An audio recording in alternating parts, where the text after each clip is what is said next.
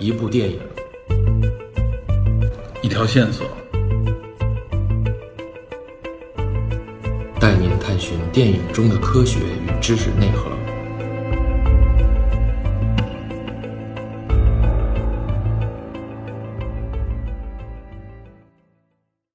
Hello，大家好，欢迎收听本期的电影侦探，我是 Peter。节目开始前，先插播一条广告：花果缤纷，零糖、零能量、零脂肪。本期节目由满腹才气、才有底气的满腹才气花果气泡水赞助播出。最近大家应该能够比较强烈的感受到，无糖饮品越来越受到消费者的关注和喜爱。主要原因呢，就是因为它相对于有糖饮料，除了能满足人们对口味的需求。同时呢，还可以避免因为蔗糖摄入过多所带来的健康风险。那么这里的关键呢，就是甜味剂的选用。满腹才气花果气泡水采用的是天然的赤藓糖醇作为甜味剂，零糖、零卡、零脂肪，更为健康。这里呢，简单介绍一下这个赤藓糖醇，它是一种啊通过发酵产生的天然糖醇，不含有热量，人体代谢的过程当中不会产生代谢变化，因此呢，也不会影响人们的血糖和胰岛素水平。赤藓糖醇对我们的牙齿也非常友好，因为它不能够被口腔细菌所代谢，所以呢也不会引发龋齿和蛀牙。同时呢，这个赤藓糖醇对链球菌啊有一定的这种抗菌作用，它能弱化齿垢中啊这个细菌彼此的结合力，因此呢它就具有一定的分解齿垢的作用，可以减少牙垢和牙菌斑，所以呢称得上是一种天然健康的甜味剂。另外值得一提的是，满腹才气花果气泡水在口味方面有所创新，它采用了这种花果混搭的模式，目前推出了有这种木槿黑莓、柠檬姜、草莓玫瑰这三款口味，香气清雅，味道悠长，泡沫感极强且层次丰富，是一款材质兼备、底气充足的健康饮品，推荐听友们购买品尝。欢迎大家点击节目播放页的购物车图标，现在就可以直接优惠下单。好，广告播放完毕，我们进入本期节目。前两期节目我们简单的梳理了这个沙丘宇宙，有关它的社会结构、各类势力、组织、人物关系，以及一些基本的设定和设置呢，有了一个大体的了解。我相信大家走进电影院观看这部电影的时候啊，会能够带来更多的乐趣。那么同时，在这个基础之上呢，我就要来讲一讲沙丘当中一条重要的线索。以及呢，这部作品和相关的一些背景给我造成的一些触发和联想。那么这条线索是什么呢？实际上也是这个作品当中啊一直明确的一个概念。我在前面介绍的时候也明确指出过，即所谓的生态这个话题。而且这个生态呢，我集中所指向的就是自然生态。那么这条线索背后所牵连的，也就是近几十年来越来越受到关注，而且呢影响了全球的政治与社会格局，并且争议不断的这个。环保主义的思想。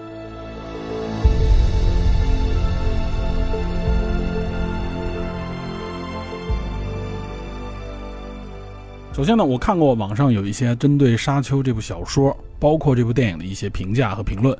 那么生态这个概念啊，多少都会提到，因为必定呢，作者也提出过啊，他这部小说背后是有一个生态观念的，也有人称之为生态科幻小说。但是大家更多的解读和分析呢，是集中在这部小说的一些啊有关涉及到历史、涉及到政治方面的隐喻，包括和宗教和社会有关的一些内容。那么总结出来啊，比较明确的有两个重点，也是分析这个作品当中的两个抓手。一个呢，就是和科技发展和科幻直接相关的所谓的反技术主义，或者说是反科技主义；另外一个呢，就是和政治相关的一个反英雄主义、反救世主的这种思想。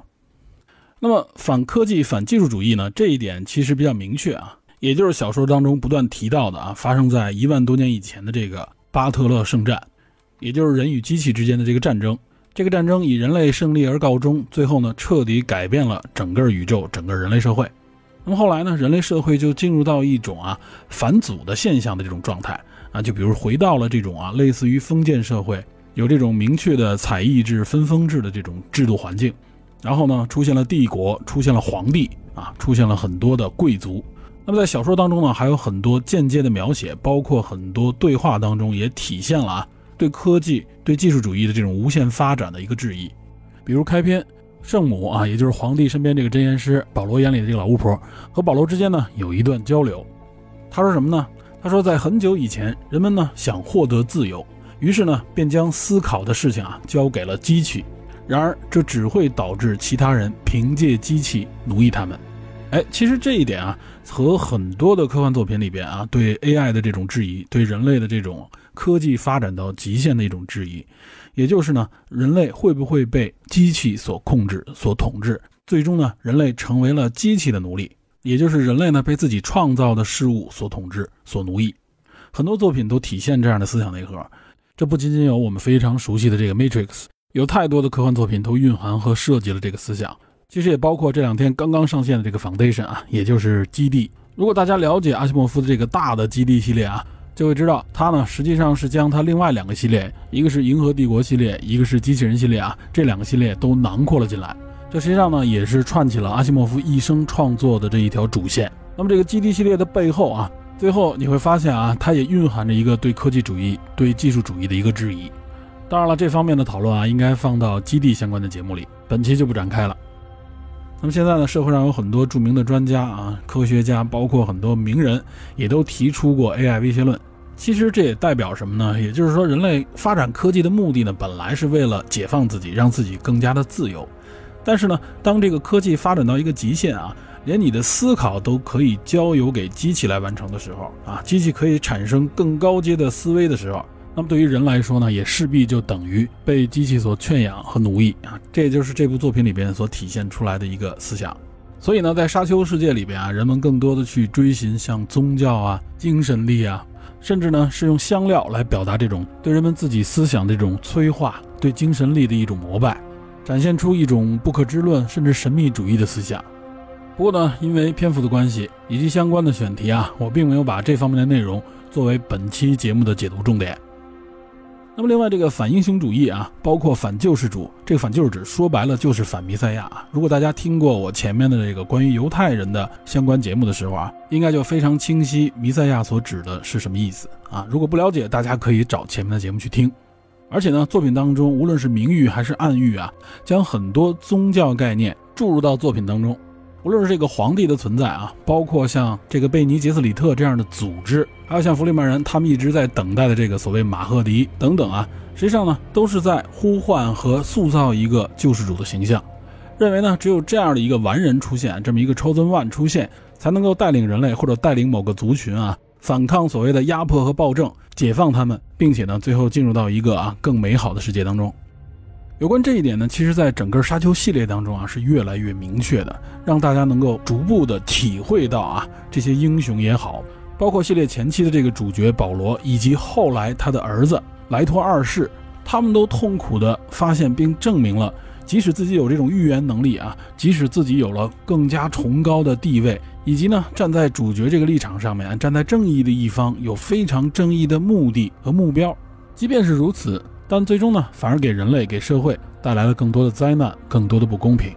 有更多的人起来反对甚至反抗他们。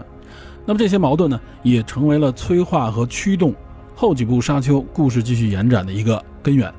这些内容啊，都出现在了《沙丘》的作品当中。在第一部里面就能看到很多这方面的技术和描写，包括主角自己的一些思考。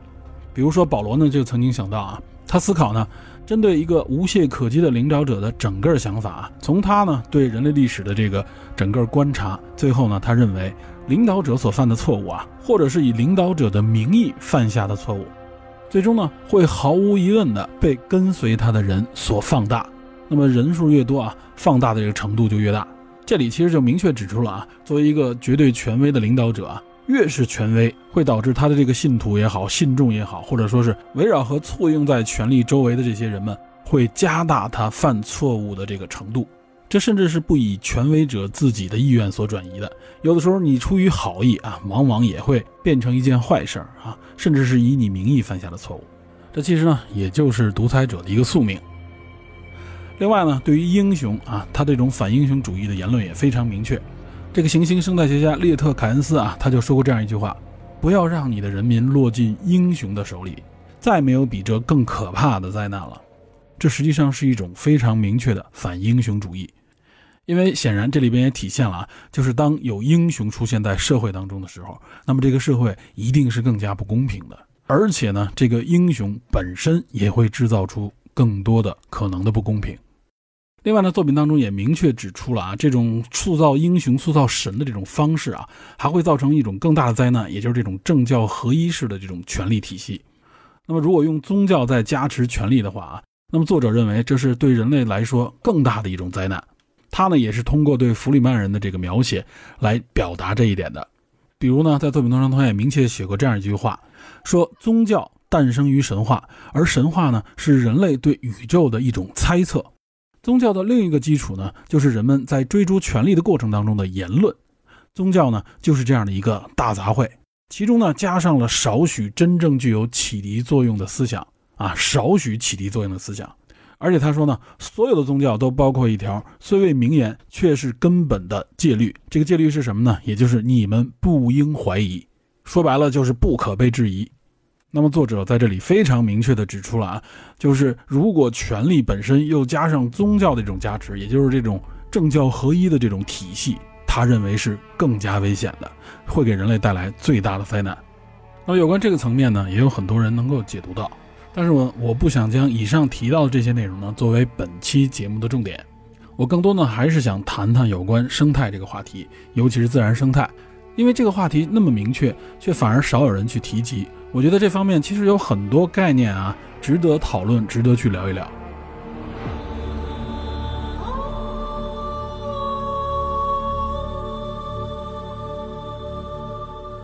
那么说到自然生态这个话题啊，可能呢会涉及到一部分有关生态学方面的内容，另外呢还会谈到有关环保、有关环保主义相关的话题。这个话题呀，也是近些年来非常热门的一个话题。而且呢，它不仅仅是一个涉及到自然生态科学，或者说呢是一个社会的重要话题，它呢现在和我们整个的这个社会发展和我们的经济都息息相关。比如现在主流提倡的这个低碳环保、碳达峰、碳中和，在这个全球变暖、全球气候极端化的这么个大背景之下，人类社会应该如何应对、如何发展啊？这是一个非常巨大的话题。而且呢，这里涉及到环保，尤其是涉及到环保主义的时候啊，又出现了非常大的争议啊，引发了诸多的讨论甚至争论。因此，我也觉得呢，这是一个很重要而且不能回避的啊，要谈及的一个话题。其实有关这个话题啊，我一直想借助一些电影来聊聊。哎，正好赶上《沙丘》的上映，包括它背后的这个小说，它明确提出的这么一个沙漠星球——沙丘星球。那么，我们就从沙丘、从沙漠这个角度来谈一谈。有关这个环保，有关这个生态的啊，我个人的一些理解和看法，我觉得呢，这也是这部小说无论是主观上还是客观上想要去传递，并且希望大家能够关注的一个值得我们不断的要去反思的一个话题。首先呢，在之前啊，我就明确的聊到弗兰克·赫伯特写这本小说的一个缘起，就是因为他要去俄勒冈州海滨啊写这个关于沙丘的文章，名字都想好了，就是这个流沙却步啊。主要呢就是来记录和反映当时呢美国政府正在推行的一种固沙运动。那么当时政府提出的计划呢是想啊阻挡这个沙丘不断的向内陆移动扩大，因为当时认为它呢影响了当地啊当地一些城市的发展，包括呢风沙会覆盖高速公路啊等等的一些人类建造的设施。那么要降低沙丘对人类社会的影响，说白了呢就是对抗这个沙漠化的变迁。美国政府呢引入了大量的沙地植物呢。希望能够起到覆盖并且绿化这个沙漠，从而呢能够达成啊固定这个沙丘的作用。那么其实当时美国政府的这个举措啊，我们应该很熟悉了，就很类似于现在我们啊改造一些沙漠啊绿化沙漠，让它变得所谓更适合于人类生存的这么一个环境的一些非常巨大的工程。那么有关我们对沙漠的治理啊、沙漠的改造这些话题，我后边会说。其实呢，在《沙丘》这部作品里边啊，尤其是在第一部的时候就能看到啊。弗里曼人呢，在这个列特凯恩斯的带领之下，或者说是影响之下啊，他们要改造这个不毛之地的沙丘星，希望它呢能够回到原来啊最早的这么一个绿色星球的环境当中。可以说呢，就是希望改造整个沙丘星的这个生态系统，让它呢变得所谓的更加适合于人类生存。那么有人说啊，《沙丘》这部小说里边，主角保罗他呢就像这个阿拉伯的劳伦斯一样。带领当地的弗里曼人啊，走上所谓的这种民族自由的解放之路。然而呢，我个人反而觉得，其实呢，这部小说当中，这个行星生态学家列特凯恩斯本人更像是阿拉伯的劳伦斯。他呢是带着这些弗里曼人啊，认为有一个更加崇高的目标，也就是改造这颗行星，从而呢带领着他们去反抗哈克南人的这种奴役或者说是这种压迫。所以呢，他也带着弗里曼人在地下储水。这个水呢，在这个沙丘星球上，在弗里曼人的眼里是最为重要、最为宝贵的东西。但是他带领着弗里曼人在地下已经储存了大量的水。另外呢，凯恩斯也考虑啊，建造一些大型的这种还原装置。将这个星球上的氢元素与氧元素分解出来，然后呢制造出水等等啊这种宏愿。另外呢，列特凯恩斯在研究这个沙丘星球的时候，因为他是个生态学家嘛，所以他就发现了这个丰富的沙漠生态。在这个沙漠生态当中啊，每一环都非常的关键。而他讲呢，生态系统是一个系统啊，这个系统始终保持着某种动态的平衡。但是呢，这种平衡又极其脆弱，哪怕只是某个小环节上出了纰漏，都可能导致整个系统的崩溃。哎，他的这个说法呢，就非常符合生态学的一个理论。现在我们也非常清楚啊，也就是呢，在整个啊非常巨大的自然生态链当中，如果破坏其中的某一个单独的环节，有可能就影响甚至颠覆整个的生态环境。那么在后边的作品，好像应该是在《沙丘之子》当中啊，曾经有人尝试呢，想把沙虫引入到别的星球上面，但是结果都不成功。为什么呢？因为呢，整个的这个生态环境里边，不仅仅只有沙虫啊，还有其他各种各样的环节，包括整体的环境，比如各种各样的有机物、微生物，还有像香料菌、沙尊、幼年沙虫、成年沙虫等等，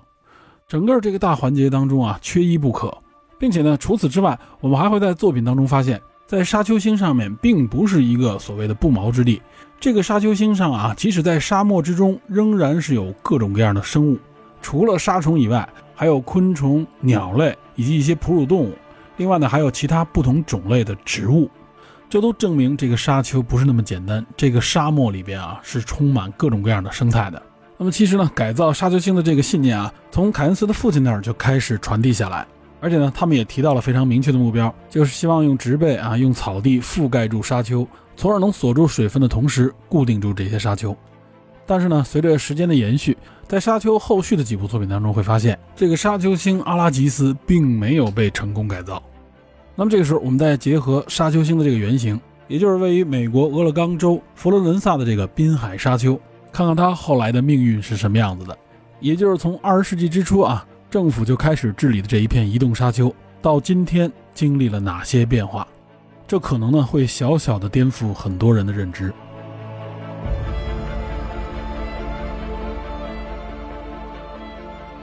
首先，俄勒冈州此地这个沙丘是北美啊最大的这种温带沿海沙丘之一。注意啊，它是沿海的沙丘。这个沙丘的最高高度可以达到一百五十米左右，延伸呢差不多有六十四公里。那么，据考证，这个俄勒冈沙丘它形成的年代呢，非常的久远，差不多有十万年以上。那么这些沙子是从哪儿来的呢？实际上是俄勒冈州的这个海岸以及附近的山丘，上百万年以上的受到这种风雨的侵蚀，然后产生的这些沙粒。它的占地面积呢，差不多有四万多英亩。注意啊，它的这个沙丘面积实际上和我们熟知这些沙漠面积比起来是非常小的。但它呢是在美国的这个西海岸，向着内陆，也就是向东慢慢的扩展，因为主要呢就是乘着这个啊从海岸一直吹向内陆的这个西风，所以呢这个沙丘也是一种流动状态的，这也是为什么当时的美国政府啊要固沙这么一个原因。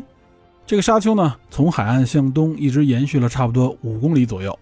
因此呢在当地可以看到一些啊和这个沙丘混搭在一起的非常奇特的自然景象，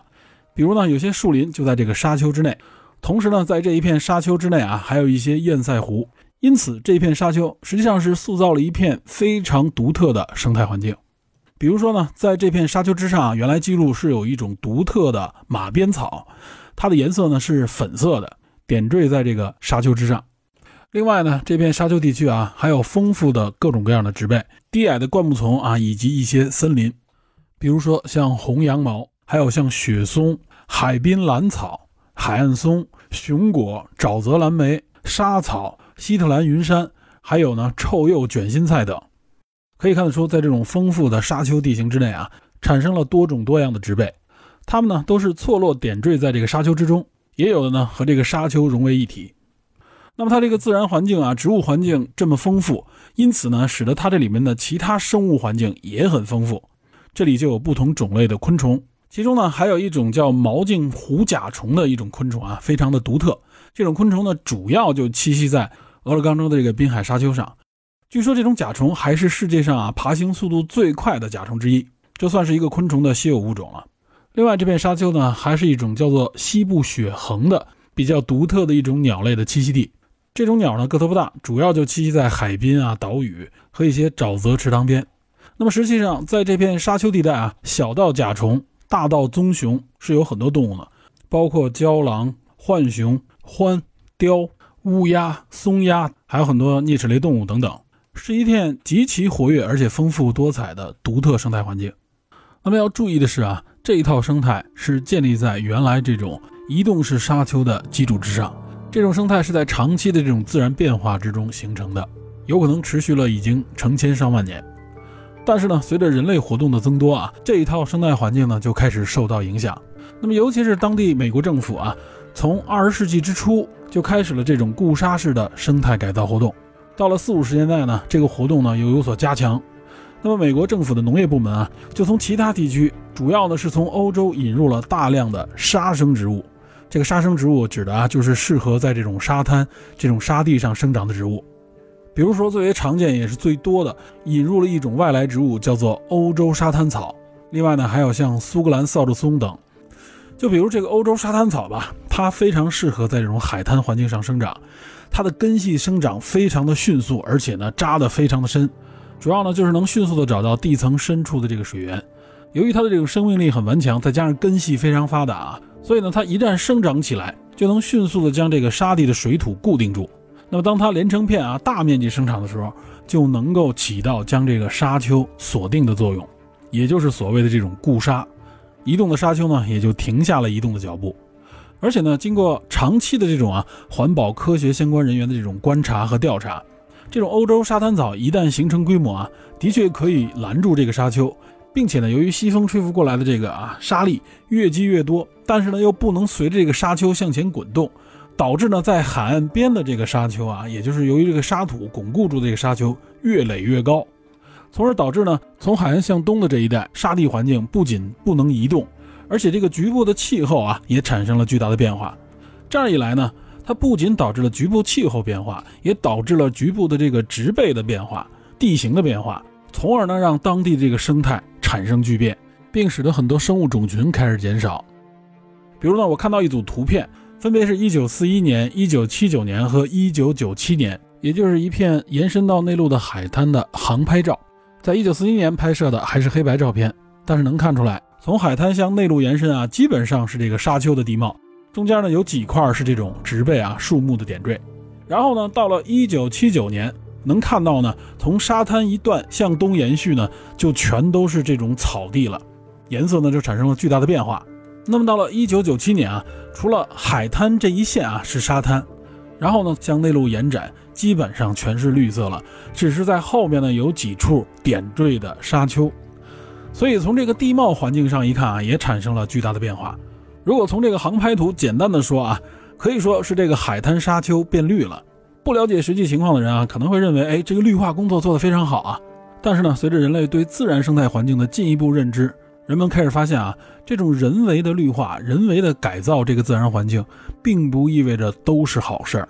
由于这个地形地貌，包括这个自然植被的影响和变化，导致当地的这个生态产生了巨变。那么进入二十一世纪以来啊，相关的科研机构啊，就逐步确认了这些变化对当地自然环境的影响。那么，俄勒冈州的这一片沙丘地区呢，被定为是国家公园，实际上就是为了保护当地的这种自然风貌和自然环境。进入二十一世纪啊，也明确的将当初引进的这些欧洲海滩草，还有苏格兰扫帚松等啊这些外来植物定义为入侵物种。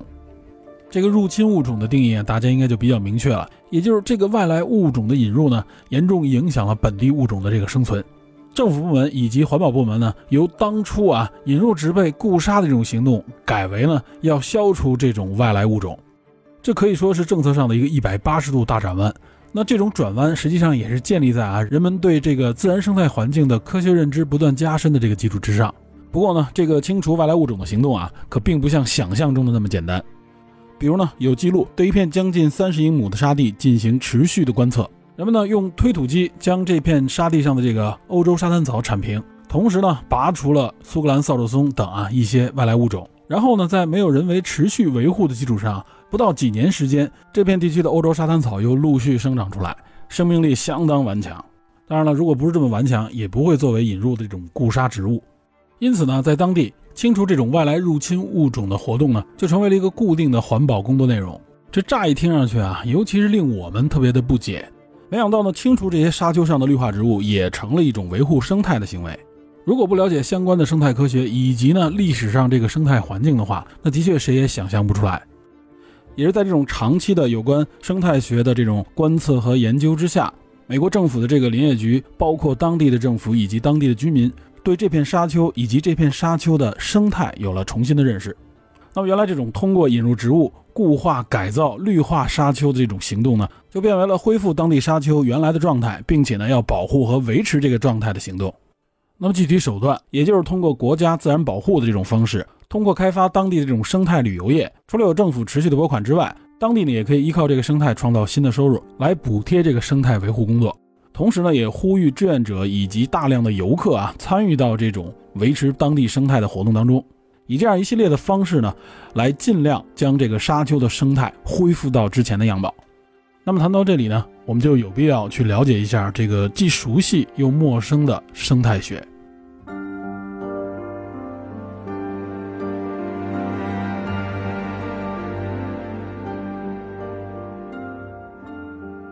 为什么说这个生态学是既熟悉又陌生呢？熟悉呢，是因为我们现在啊，经常能听到“生态”这个词，在各个领域里边啊，也经常引入“生态”这个概念。但实际上，如果具体指向它这个源头啊，也就是有关自然的生态学，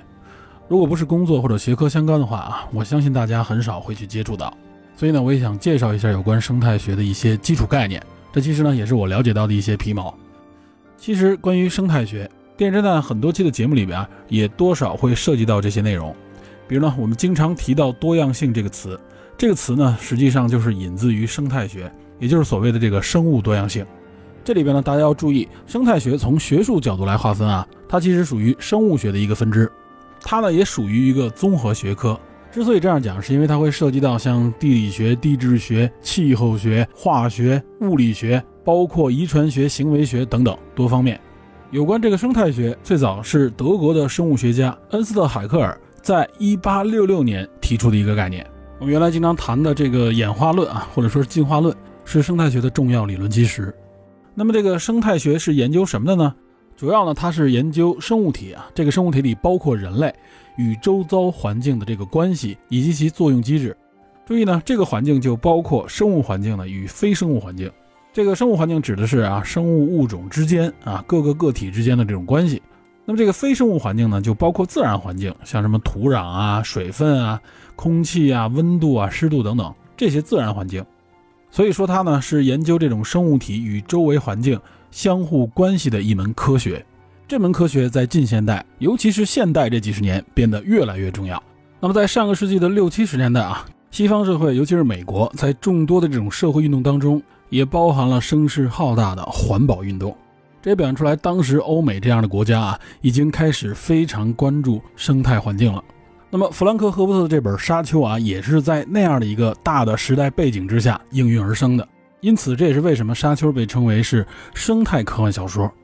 在今天看来，《沙丘》呢仍然具备相当的时代意义以及一定的前瞻性，这个特点啊不应该被大家忽略。我们说回到生态学，这个生态学在十九世纪被提出，到后来逐渐成为一个正式的专业学科，也是有一个逐步的生长过程的。这期间呢，主要也是因为一些重要的理论被提出并被确认，比如我们大家都很熟悉的这个食物链的概念，它呢是在一九二七年由英国的动物学家查尔斯·埃尔顿啊最先提出的，在生态学当中呢是一个很重要的概念，它呢主要是代表物质和能量在物种之间转移流动的这么一条线索。还有呢，像在一九三五年由英国的植物学家亚瑟坦斯利啊，他所提出的生态系统概念和相关理论。那么这个理论实际上和前面说的这个食物链啊息息相关，也是研究和发现生物与生物之间的这种啊营养循环和能量流动的联系。然后呢，美国的学者林德曼在这个基础上呢，进一步提出了一个生态金字塔的模型。我们从这里也能看出来啊，就是说一个专业学科里边啊，它这种理论的基础奠定以后呢，一个理论紧接着另外一个理论，它们彼此之间呢有这种继承和扩充的关系，这也使得一个学科啊越来越壮大，越来越专业。生态学也逐步有了自己的研究对象、任务、方法，从而形成了一个比较完整的独立学科。那么，尤其是近些年来啊，在这个生态学的研究当中，有几个热点也是世界上的这个研究热点，比如说生物多样性的研究。比如说全球的气候变化的研究，还有呢就是这种生态系统啊它的恢复和重建的研究，实际上就是人类自己啊对自身这个行为所导致的这个局部生态受损的一种啊恢复和重建工作。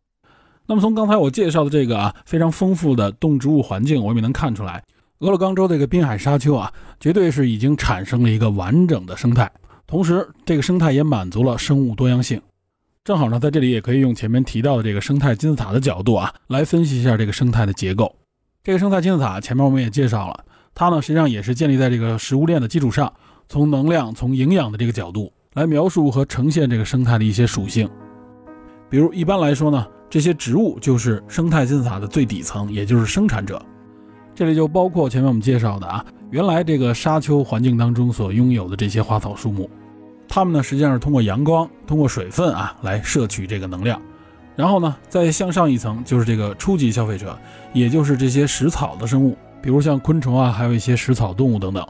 再上一层呢，叫做二级消费者或者叫次级消费者，指的呢就是一些小型的啮齿类动物啊，还有像一些小的哺乳动物等等，包括诸多的鸟类。这里边呢有一些杂食动物啊，也有一些吃这些食草生物的动物。通常呢，再往上就是三级消费者，一般指的呢就是顶级的这个消费者。在俄勒冈的这个沙丘系统当中，比如说一些猛禽啊，或者说像熊啊、郊狼之类的，它们主要呢就是以次级消费者作为食物的这些处于食物链顶端的这些动物。那么，如果用能量传递的方式，如何来区隔和划分呢？简单说，通常情况下，这个层次与层次之间都差不多是一个十分之一左右的能量的转化率。因此呢，这个层级越高，相对来说呢，个体数量也就越少，因为必定支撑这个生物存在的能量啊，在传递的过程当中是逐渐递减的。而且呢，有一个重要的特点，也就是底层的这个生产者，他呢通过能量转换生产出来这个有机物的总量，会因为这个自然条件的不同而不同。那么在地球的这个自然环境当中啊，这个能量生产量最高的生态系统在哪儿呢？其实呢，就在热带雨林。啊，这个我们很容易能想到啊，因为那里的这个生物多样性也多，然后呢，提供的这个养料也充分，自然环境也优越。那么这个生产量越大呢，也就意味着这个生态系统里边可以维持的这个生物总量就越多，就有更多的这个生物存在。在这个基础上，通过理论推演以及现实当中的观察，我们就会发现，对于一个生态系统来说，有越多的物种和生物存在，也就意味着。它的这种自我调节的能力也就越强，反之呢，这个能量的生产量越少，那么也就意味着生物总量就越少，这也就意味着这个生态系统的自我调节和适应能力也就越低。其实就是说，这个生态系统越脆弱。那么，相对于热带雨林，哪些生物系统的这个啊生产量最低呢？那其实我们很容易想到，比如说沙漠。因为相比之下啊，在沙漠这个环境当中，它拥有的这个物种和生物量都相对来说少太多了。所以说呢，沙漠的这个生态系统是非常脆弱的，它呢非常容易受到外界环境的这种变化和破坏的影响。另外注意的是啊，海洋生物系统其实呢和沙漠生物系统差不多，它们拥有的这个能量生产能力啊都非常的低。大家有时候会觉得，哎，海洋里边不是浩瀚无垠，里边的生物也非常多嘛？那实际上啊，是从整体海洋的这个角度来看，那么在单位面积里边啊，平均来看，海洋的这个生物能量生产能力实际上是非常低的。因此呢，无论说是海洋还是沙漠的生态系统，都是相当脆弱的。所以，我们看沙丘这个故事，沙丘星球的这个生态系统实际上也是相当脆弱的。那么，作为整个的这个沙丘宇宙来说啊。这个香料的生产也是非常单一，而且呢量级非常的少，因此呢，建立在以香料的这个生产和消费的这个逻辑上来看啊，沙丘宇宙所组成的这个人类社会的生态系统，实际上啊也是岌岌可危、非常脆弱的。那么某种角度上来说啊，弗兰克·赫伯特就是以沙丘的这个故事来影射人类社会。沙丘影射的就是阿拉伯地区啊，广袤的阿拉伯沙漠。前面我们不就说了吗？阿拉伯的劳伦斯等等这相关的故事。那么这个香料呢，某种角度上来说，实际上指的就是能源，就是石油。而且呢，可以说啊，弗兰克·赫伯特的这本小说，某种程度上是预言了人类社会的一些危机。比如说呢，第一次石油危机就发生在七十年代，七三年至七四年嘛。这个时候啊，《沙丘一》的小说早就已经出了，《沙丘》的第二本小说《沙丘救世主》呢，在六九年也出版了。然后呢，《沙丘之子》第三本是在一九七六年出版的。因此呢，在这期间啊，很多人呢推崇《沙丘》这部小说，很有可能也是因为它这种隐喻以及预言的某种角度啊而畅销。那么其实很多科幻小说啊，也有这种对社会进行预言的角度和色彩。有很多作品呢，实际上呢就是将人类社会置于一种更加极端的情况下进行推演和预言，有着强烈的这种警示人类、警示社会的目的。这也是这些科幻小说拥有非常大的魅力的一个底层原因啊。比如说《一九八四》，《一九八四》呢其实也是一本科幻小说。好，我们今天话题不在这个角度啊，我们说回到有关沙漠这个生态系统。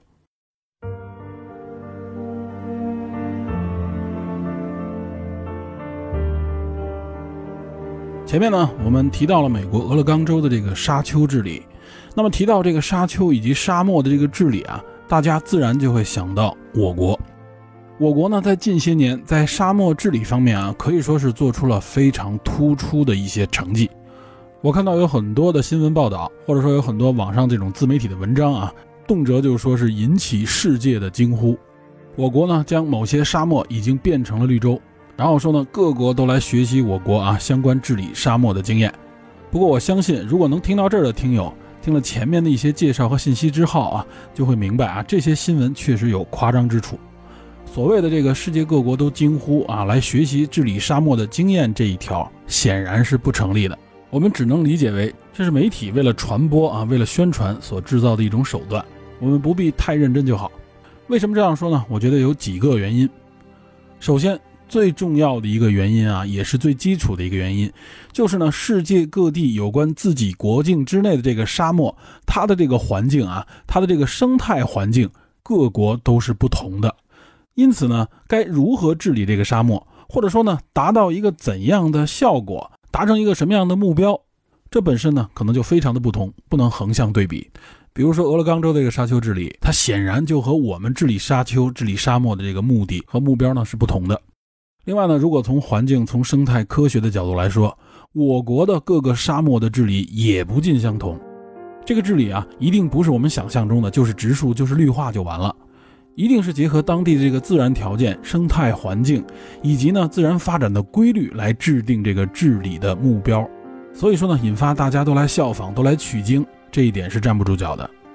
另外呢，我们能看到啊，其实很多国家，无论是西方国家，包括原来的苏联，大家早就在从上个世纪之初开始呢，就针对沙漠进行过相关的治理。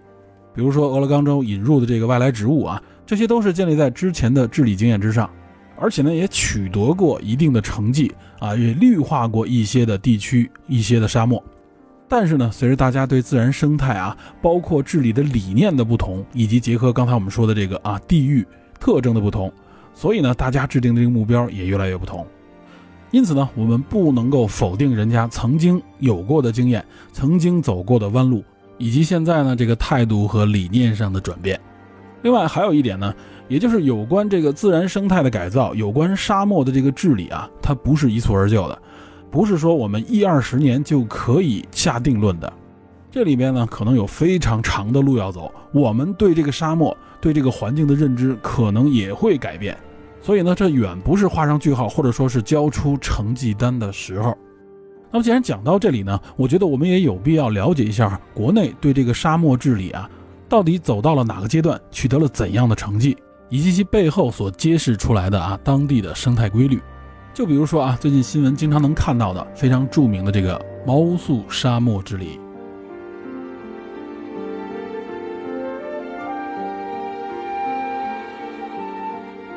这个毛乌素沙漠啊，它位于我国的这个陕西省榆林市和内蒙古自治区这个鄂尔多斯市之间，这个总面积达到了四点二二万。平方公里，这个面积相当大了啊，这是俄勒冈那个沙丘完全无法对比的。那么这片沙漠上面啊，它主要以这种新月形的沙丘和这个沙丘链为主。这种新月形的沙丘呢，也就是这种在风力的作用之下啊，它不断会移动的一种沙丘。其实呢，如果从地质学或者说从相关的这个科学里边严格的来定义啊，原则上这个毛乌素沙漠它不算是沙漠，它应该叫毛乌素沙地。它呢是中国的四大沙地之一啊，另外那三大是混善达克沙地、科尔沁沙地，还有呼伦贝尔沙地。那么之所以叫沙地啊，简单说呢，就是它形成的这个原因和沙漠是不同的。一般我们称之为沙漠的啊，这个沙漠实际上是自然因素成为主要原因，也就是自然形成的这个沙漠，在长期的地球这个气候啊以及地理原因的这个相互作用之下，这个沙漠是自然形成的。比如我们前面介绍这个俄勒冈这个沙丘啊，它就已经有十万年以上的这个历史了。我国最著名也是面积最大的这个塔克拉玛干沙漠，据研究和考证啊，它至少在五百万年之前就已经形成了。这和毛乌素沙漠啊完全不是一个概念。沙地的形成原因，往往呢是因为人为的元素，也就是因为人类活动啊是主因的情况下，造成了自然环境的这个转变，从而呢出现沙漠化。那么这也就意味着啊，这个沙漠形成的这个时间相对来说比较短，因为必定是因为人类的活动造成的嘛，也就意味着啊，它肯定是在人类活动之后才出现的。那么有大范围的这种人类活动啊，我们了解到的基本上也就是几千年的时间。这个毛乌素沙漠呢，就是有相关历史记载，一千多年以前还是一片水土丰美的地区，野生动物物种呢非常的丰富。那么直到元代、明代时期，由于一方面呢战乱频繁，另一方面呢由于这种啊滥耕或者说是滥牧的这种情况的出现，导致呢当地的这个自然环境越来越恶劣，水土流失越来越严重，从而呢出现了这种沙漠化。那么原则上，这种所谓的沙地啊。它的这个沙漠的沙土的厚度啊，相对来说应该也比较薄，因为它形成的时间短嘛，所以呢被称之为沙地。那么称之为沙地啊，还有一个重要原因，也就是它所位于的这个气候环境，所谓的这个气候带。一般情况下啊，这些沙地都分布在啊一些湿润地区、半湿润地区或者半干旱地区，也就是当地的这个降水条件还是不错的。可惜呢，水土流失严重，也就是自然条件、天然的条件还可以。但后天的这个状态不太好。那么相对来说，沙漠地区呢就属于这种干旱或者极干旱的荒漠或者半荒漠地区啊，也就是气候条件就决定了它必然的沙漠化。所以呢，综上所述，我们就能明白为什么毛乌素沙漠实际上呢应该被称作毛乌素沙地。而且呢，毛乌素沙漠啊是有这个黄河的支流穿过的，所以呢当地是有一定的水资源，并且呢还有大小湖泊将近一百七十个。只不过呢，很多湖泊都是这种咸水湖啊，充满了这个氯化物。因此，实际上啊，这个毛乌素这个词是来自蒙古语的，意思呢就是不好的水。那么，经过我前面的这个介绍，我相信大家也就明白了，毛乌素这个沙漠或者说毛乌素沙地啊，它是人为因素造成的。那么，对它的这个定义以及呢如何来改造啊，这个目标就应该显然和应对自然沙漠啊是完全不同的了。既然它曾经是绿洲，而且呢就在不到一千年之前。加之呢，它具备一定的水资源，具备一定的气候条件，所以呢，我们是应该啊，也有能力对它进行深度的治理。这个前提大家一定要明白。那么，我国对毛乌素沙漠啊制定这个治理目标是什么呢？也就是首先呢，要控制住这个沙漠的发展，使地表的这个沙土啊能够被植物的根系所固定，然后呢，希望能恢复它啊。千年之前的这种啊，有广袤的这种植物覆盖，并且呢是一种自生的这种生态循环环境啊，具有足够的生物多样性的这样的一个状态。那么在这样的一个认知之下，我们再去看一些报道啊，说毛素沙漠已经变成绿洲，我们国家呢已经减少了一块沙漠的这种说法，实际上呢是不准确的。我们现在呢只是首先控制住这个沙漠的发展，并且呢在这个沙地的这个地表。覆盖了一层植物啊，这个植物的覆盖率已经达到了相当高的比例。但是要注意啊，这里边这些植物它并不是完全自然生长的，它还离不开人类的这个维护。而且呢，当地还远没有生长出来可以自我循环的啊，具备相当的这种生物多样性的自然环境。无论是植被还是物种啊，相对来说还都比较单一，不能支撑出一个完整的自然生态。与周遭环境的这个友好程度呢，也都有待长期的进一步观察。但就即使是目前这个状态啊，也是付出了极大的代价，付出了几代人的这种努力才达成的。尤其是进入两千年之后，沙漠绿化相关的这个进展就非常的明显。其实呢，从上个世纪的五十年代以来，就开展了对毛乌素沙漠的这种改造，建立防风带，种植这种防风林，固沙的同时，也是防止水土流失。但在起初的几十年里边，虽然付出了极大代价，但收效甚微。说到这个固沙，防止这种沙尘暴啊，大家呢就会想到一些基础的治理手段，比如说著名的草方格，这可以说是我国治理沙漠风沙的一个非常常用的也非常有效的手段。其实呢，有关这个草方格啊，咱们可以多说两句。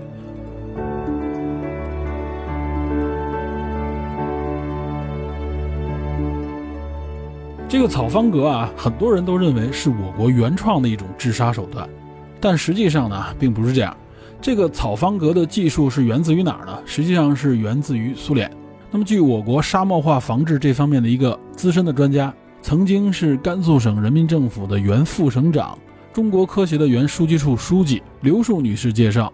我国呢首次运用这种啊麦草方格固沙的技术呢，是源自于一九五七年的七月啊，在修建这个包兰铁路的时候，由当时的苏联土库曼斯坦科学院院士。也是相关领域的这个专家彼得洛夫设计并指导完成的。那么据记载呢，这种用草方格来治沙的方式啊，不仅在苏联时期有所应用啊，甚至早在沙皇时期呢就出现过相关的雏形。这个所谓的草方格呢，主要呢就是将这个麦草啊，用这种铲子对折插入到这个沙土之中，露出沙土之外呢一定的高度就可以了。然后呢，将这些大量的麦草呢拼接成方格状。从而呢，形成这种具备一定高度、具备一定广度的这种方格麦草田，这样一来呢，就可以大大的起到固沙的作用。这远比在沙漠上真正的种植这个植被啊，要来的简单容易得多。因为沙漠缺水嘛，在上面要种树、种草非常的难。但是这种草方格呢，其实很容易操作，而且这种麦草呢，又一种非常廉价的资源。不过呢，虽然说是从苏联引入的啊，但是当时引入的这个苏联技术啊，并不是非常完善。引入我国之后呢，大家并没有停留在原来的这个技术上，而是呢进一步做了改进和改造，不断的去完善这个草方格的技术，来寻求找到这种最佳的固沙模式。也就是这个小小的草方格啊，实际上里边是包含了很多的经验和技术的。那么经过长时间的这种研究和经验积累呢，最后发现啊，这个草方格呢以一米乘一米大小，十到二十厘米高为效果最佳。因为通过研究发现啊，无论再大的这个风沙，这个沙粒呢在沙漠表面上飞滚的时候啊，它的高度呢一般也就只有五厘米左右，也就是零到五厘米这个范围之内啊，占据了这个沙粒的百分之九十。那么剩下的百分之十呢，差不多最高也只能飞到十厘米这个高度。因此呢，要想固沙的话啊，并不需要太高的这个草方格，这个草露出十到二十厘米就足够了。那么一米见方呢？这个大小也是很有研究的。如果要是扩大这个面积，比如两米见方，甚至呢更大的见方的时候啊，方格中间的这个沙粒呢就很容易被陶逐，也就是被这个风呢带到这个方格的边际，中间就出现一个坑，这个沙子呢就会向四周靠拢，越积越高，最终呢就飞出了草方格。因此呢，最后得出一个黄金比例啊，也就是一米见方的这个大小最为合适。而且呢，随着这个技术和经验的不断积累啊，现在这个草方格的铺设可以说变得速度非常的快了。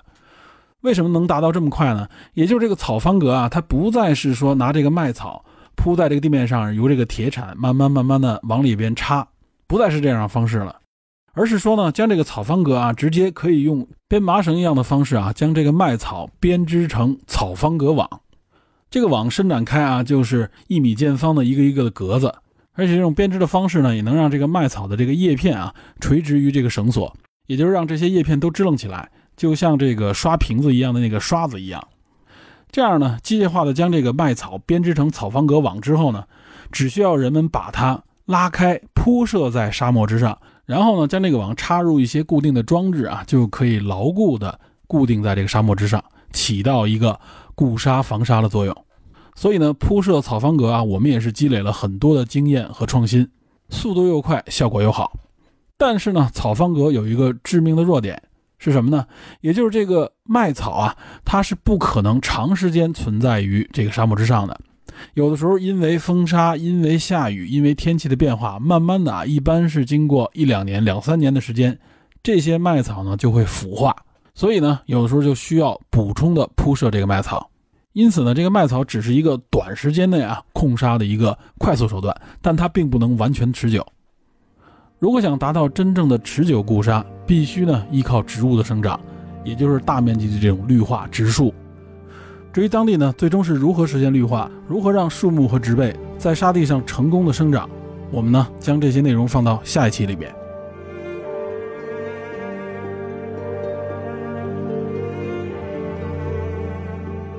现在看来啊，这个沙丘可能也要谈四期。除了要谈及我国呢在沙漠治理方面啊相关的经验以及相关的成绩之外，结合前面我们介绍的生态学相关的理念。以及呢，生态治理、生态恢复方面啊，人类目前所走过的这些曲折的道路，我们最后呢要谈一谈《沙丘》这本小说里边啊，它背后的这个环保主义的理念。这个环保主义呢，还不能和生态学画上等号，它所代表的呢，实际上是一种哲学理念，是一种思想和追求。而且呢，环保主义也是当下啊影响力空前且争议也巨大的这么一个话题。